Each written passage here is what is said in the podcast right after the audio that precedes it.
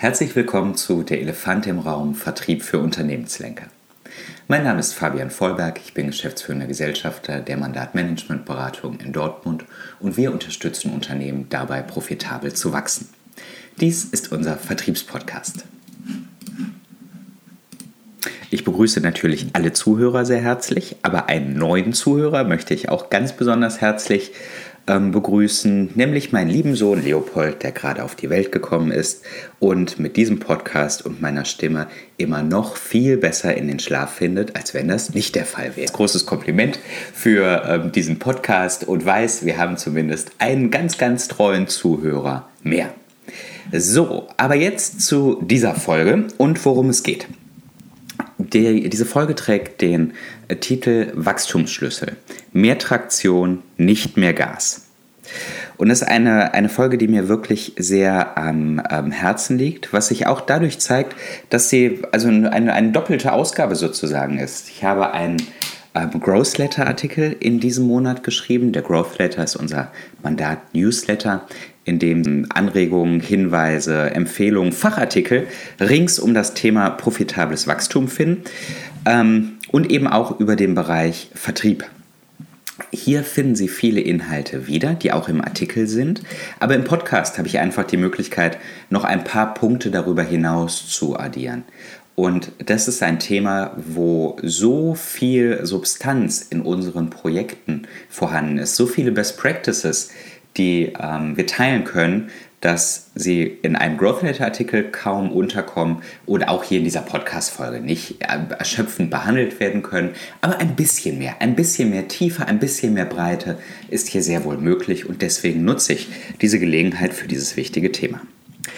Warum ist das ein wichtiges Thema? Auch auf Traktion, nicht nur aufs Gas zu gucken, weil mehr desgleichen kein Universalschlüssel zu Wachstum ist. Und das gilt auch und gerade im Vertrieb. Äh, Vertriebsorganisation erzielt, ist ein Produkt mindestens aus zwei Faktoren. Nämlich einmal aus dem Einsatz, den das Team investiert, also insbesondere Zeit, die investiert wird, aber auch Geld, die das Unternehmen äh, dass das Unternehmen zur Verfügung stellt, Ressourcen, die investiert werden. Und das ist eben das Gas, um in der, in der, in der Metapher der Überschrift zu bleiben. Das ist das Gas, die das Unternehmen gibt. Ähm, und auf der anderen Seite haben wir den Faktor Wirksamkeit der Handlung. Also die Traktion, die dazu notwendig ist, die PS auch auf die Straße zu bringen. Auf der einen Seite, wenn man es sich vorstellt, gebe ich Gas. Auf der anderen Seite ist es auch wichtig, dass diese Kraft, die entfaltet wird, auch vernünftig auf die Straße kommt. Und ich kann noch so viel Gas geben. Wenn die Reifen durchdrehen bei einem Auto, bewege ich mich nicht besonders schnell vorwärts. Und hier in diesem Artikel geht es eben, oder in dieser, in dieser Ausgabe geht es darum zu gucken, was können wir denn tun, dass die Zeit, die das Unternehmen investiert und jedes Vertriebsteam-Mitglied investiert, auch bestmöglich in Wachstumswirkung umgemünzt wird. Denn jeder hat nur 24 Stunden Zeit und 24 Stunden können auch nicht vollständig in den äh, Vertrieb eingesetzt werden bei den meisten Menschen, zumindest nicht auf Dauer. Und ein unbegrenztes Wachstum an Personen, also an Mitarbeitern, die im Vertrieb aktiv sind, ist auch nicht sinnvoll. So, wenn wir jetzt in ähm, Klientenunternehmen kommen und äh, Projekte starten, bemerken wir aber häufig, dass genau an diesen beiden Faktoren gearbeitet wird und hierüber versucht wird zu führen. Es wird mehr Einsatz vom Vertriebsteam verlangt, es werden neue Personen ähm, gefordert, äh, häufig auch einfach addiert und ja, damit erhöhe ich natürlich auch die, ähm, die, die Wachstumsergebnisse, aber das Ganze ist endlich. Und das Ganze hat negative Konsequenzen noch darüber hinaus, denn irgendwann ist dieser Punkt überschritten, wo mehr Zeiteinsatz, mehr ähm, Einsatz, der von Mitarbeitern gefordert wird, dann auch kontraproduktiv ist und dann mehr zu Frustration führt und zu einer Grundhaltung nach dem Motto, naja, mehr kann ich jetzt auch nicht machen und jetzt ist es im Prinzip auch egal. Und wenn ich beliebig viele Mitarbeiter addiere, dann laufe ich irgendwann in Engpässe einfach in der Führung. Und ja, auch, auch Fehler, ähm, nicht optimale Dinge im Vertriebsprozess werden hierdurch einfach multipliziert. Und das kann ja auch nicht der Weisheit letzter Schluss sein. Also, gucken wir, was können wir tun, um am Thema Traktion wirklich zu arbeiten. wie so oft gibt es auch hier kein Patentrezept und es lohnt sich, unternehmensindividuellen Modus herauszuarbeiten, wie kontinuierlich an der Vertriebsarbeit gearbeitet wird, dass sie kontinuierlich hinterfragt wird, weiterentwickelt wird, um die Wirksamkeit kontinuierlich sicherzustellen und zu erhöhen. Einige Klienten haben jährliche ähm, Vertriebsmeetings, andere haben einen Modus, wo erst die Vertriebsführung, später mit dem Vertriebsteam gearbeitet wird. Ähm, andere haben wöchentliche Treffen, wo über das Thema Best Practices gearbeitet wird. Und ja, wie gesagt, hier gibt es nicht das Patentrezept, sondern hier lohnt es sich wirklich pro Unternehmen zu gucken, wenn ich das Ziel habe, dass die Vertriebsarbeit kontinuierlich hinterfragt, verbessert wird, wie das bestmöglich sichergestellt sein kann. Aber es gibt ein paar Muster, die sich lohnen zu berücksichtigen und die berücksichtigt werden sollten. Und dazu gehören schon mal die folgenden. Erstens, Transparenz schaffen, wo Zeit des Vertriebsteams investiert wird und welche Erfolge erzielt werden. Also beides, sowohl Input als auch Output. Und hier empfehlen wir ein System wirklicher, einfacher KPIs, die ähm, sich entlang des Vertriebsprozesses entlang ähm, bewegen und die pro einzelnem ähm, Vertriebsteilprozess, manchmal auch pro Schritt, aber das ist vielleicht ein bisschen zu feingliedrig, also pro Teilprozess im Vertrieb ja, KPIs zur Verfügung stellen, die den Input in den Vertriebsschritten und die korrespondierenden Erfolge messen. Ähm, beides dient dazu, ein Gefühl zu entwickeln, wo Gas gegeben wird, wo Zeit also investiert wird und wie es mit der Wirkung bestellt ist. Und wenn sich hier Unterschiede im Team ergeben, also wenn ich feststelle, nehmen wir einen Teilprozess raus, zum Beispiel ähm, Erstansprache von potenzialträchtigen Zielkunden, wenn ich hier merke, ein Vertriebsmitarbeiter oder eine Vertriebsmitarbeiterin hat deutliche ähm, Leistungsunterschiede zu anderen in Bezug auf die Wirkung, in Bezug auf je investierte Stunde sozusagen, dann lohnt es sich da unheimlich hinzugucken. Was wir gerne machen in Vertriebsteams, ist zu schauen, was der in Anführungszeichen faulste Vertriebsmitarbeiter mit dem vergleichsweise höchsten Wirkungsgrad richtig macht, um hieraus Ableitungen für die Gesamtorganisation zu treffen. Nicht um sie fauler zu machen, die Gesamtorganisation, aber um die richtigen Hebel zu bewegen, um hier eben auch den Wirkungsgrad, die Traktion zu erhöhen. Also Transparenz schaffen, gucken, wo wird Zeit investiert, welche Erfolge werden erzielt, welche Unterschiede gibt es zwischen äh, Vertriebsmitarbeitern und was lässt sich daraus für die Gesamtorganisation lernen. Zweitens, wo wir immer hingucken würden, um zu schauen, wo Traktionspotenziale sind, äh, wir würden immer dazu raten, einen Abgleich zu machen zwischen der tatsächlichen Vertriebsaktivität und der strategischen also und der strategisch gewünschten Vertriebsaktivität. Denn in vielen Unternehmen herrscht kein Mangel an Vertriebskonzepten, an Vertriebsinstrumenten, äh, vielfach auch an strategischen Festlegungen, also von dem, wie eigentlich Vertrieb ausgerichtet sein sollte und wie man Vertrieb machen sollte. Und das, was wir hier häufig feststellen, ist allerdings ein, ein Umsetzungsdefizit. Also wenn wir zuvor Transparenz gewonnen haben durch diese KPIs, sollte diese auch dazu genutzt werden, einen Abgleich zwischen ist und soll vorzunehmen. Und wir machen regelmäßig die Erfahrung, dass hier gravierende Unterschiede vorhanden sind zwischen dem, was man eigentlich machen möchte und dem, wie man die Organisation sehen will und die strategische Arbeit sehen möchte und dem, ähm, wie es tatsächlich ist. Und dann entfaltet die Strategie nur auf dem geduldigen ähm, Papier vermeintlich Wirkung. Drittens, wir würden immer prüfen, bei welchen Zielkunden und welchen Personen in den dazugehörigen Unternehmen Zeit investiert wird. Äh, die ja, es ist eine Binsenweisheit, aber es ist viel Wahres dran.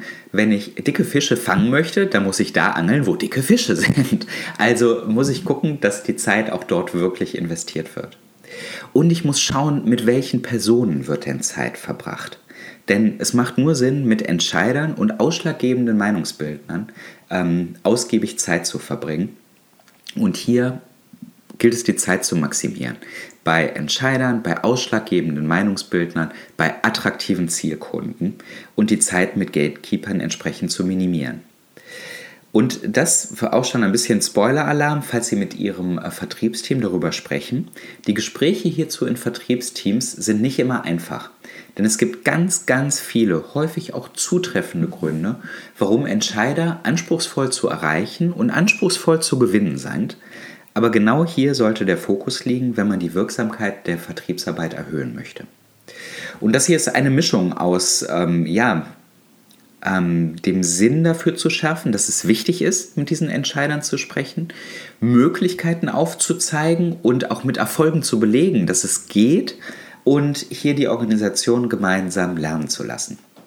In fast jeder Organisation stellen wir fest, dass es hier Unterschiede zwischen den Mitarbeitern gibt, wie behende und wie fähig sie dazu sind. Und hier lohnt es sich hinzugucken, wer macht das denn schon besonders gut, was macht derjenige besonders richtig und wie kann dieses Wissen transportiert werden. Manchmal sind das auch Tandembesuche, sodass man einen Modus hat von Vormachen, Nachmachen, selber machen, dass diejenigen, die das schon besonders gut beherrschen, denjenigen vormachen, die ähm, sich hiermit schwerer tun, dass man hier gemeinsam ran kann. Der nächste Punkt, viertens, ist es, das Warum zu verstehen. Also wirklich hinzugucken, wenn ich diese Transparenz habe und Gründe und Muster zu analysieren, was hinter Misserfolgen, was aber insbesondere auch hinter Erfolgen steckt. Denn hier lassen sich ganz, ganz tolle Erfolgspotenziale äh, durch bereits vorhandene Expertise heben. Und wer die Arbeit von Mandat ein bisschen länger verfolgt, vielleicht mit uns auch schon gearbeitet hat, weiß, dass wir ganz stark auf diesen Grundsatz setzen, dass Wachstum stark von innen kommt und eben nicht nur durch die äußeren Gegebenheiten determiniert ist, sondern dass wir immer gucken müssen, was haben wir in unserem Gestaltungsspielraum, was wissen wir schon und wie lässt sich das bestmöglich nutzen. Und hier hinzugucken, so welche Muster und welche Erfahrungswerte gibt es eigentlich schon im Unternehmen und wo führt die Reflexion darüber uns hin, was können wir daraus lernen, ist eine ganz, ganz tolle Wachstumsquelle. Ja, ähm, fünftens, es lohnt sich unbedingt, das Vertriebsteam mit einzubeziehen in diese Erwägungen und hier auch zu gucken, dass man gemeinsam Hebel herausarbeitet, wie Traktion sich verbessern lässt. Und jetzt kommt ein, ein argumentativer ähm, Kniff, der sich in den letzten Vertriebsprojekten sehr schön bewährt hat. Denn wenn man mit einem Vertriebsteam guckt, was lässt sich noch verbessern, dann gibt es mitunter eine Reaktanzwirkung im Sinne von, na, das, was, was wir machen, ist doch schon toll. Und wenn wir wüssten, wie es besser geht, dann würden wir es ja schon anders machen. Und hier haben wir eine Sache ähm, gelernt, was wir mit der Überschrift Goldmedaillenmentalität jetzt überschrieben haben. Und das ist ein äh, Phänomen, auf, den, auf das uns ein Referent beim Internationalen Markenkolloquium 2022 aufmerksam gemacht hat. Und zwar Andreas Arnzen, Vorsitzender der Geschäftsführung des Wort und Bild ähm, Verlags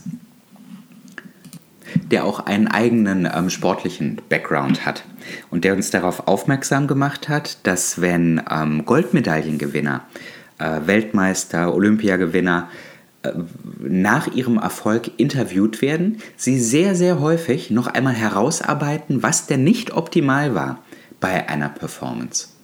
Und er sagt, dass das, und das konnte ich unheimlich gut ähm, nachvollziehen, und es resoniert auch gut bei ähm, Vertriebsteams und bei Projektteammitgliedern. Er sagt, dass, dass das genau notwendig ist und denjenigen unterscheidet, der einmal eine Goldmedaille gewinnt, von demjenigen, der auch in, beim nächsten Turnier oben auf ist. Dieses immer weiter gucken, so was kann ich noch verbessern, auch wenn ich auf ganz hohem Niveau bin, was lässt sich verbessern, um diesen Erfolg eben auch fortzuschreiben. Denn hier gilt auch das Gleiche wie im, im Wettbewerb, in unserem unternehmerischen Wettbewerb, dass, die, äh, dass der Wettbewerb nicht schläft und sich auch weiterentwickelt. Also muss ich auch immer gucken, was kann ich verbessern, um in Zukunft Erfolge zu erzielen. Genau, das vielleicht noch als ähm, einen argumentativen Kniff und eine Einleitung für das Ganze, warum es wichtig ist, gerade auch in erfolgreichen Vertriebsteams, zu gucken, wie können wir die Traktion erhöhen und hieraus auch ganz konkrete Ableitungen zu treffen.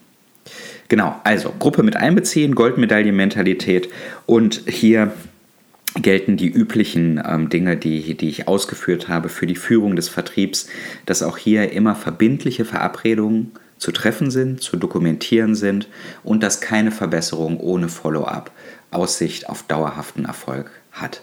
Also hier ein Regelformat zu entwickeln, um zu gucken, welche Sachen haben sich bewährt, was können wir daraus lernen, wurden die Sachen richtig umgesetzt, ähm, ist auch hier unbedingt empfehlenswert.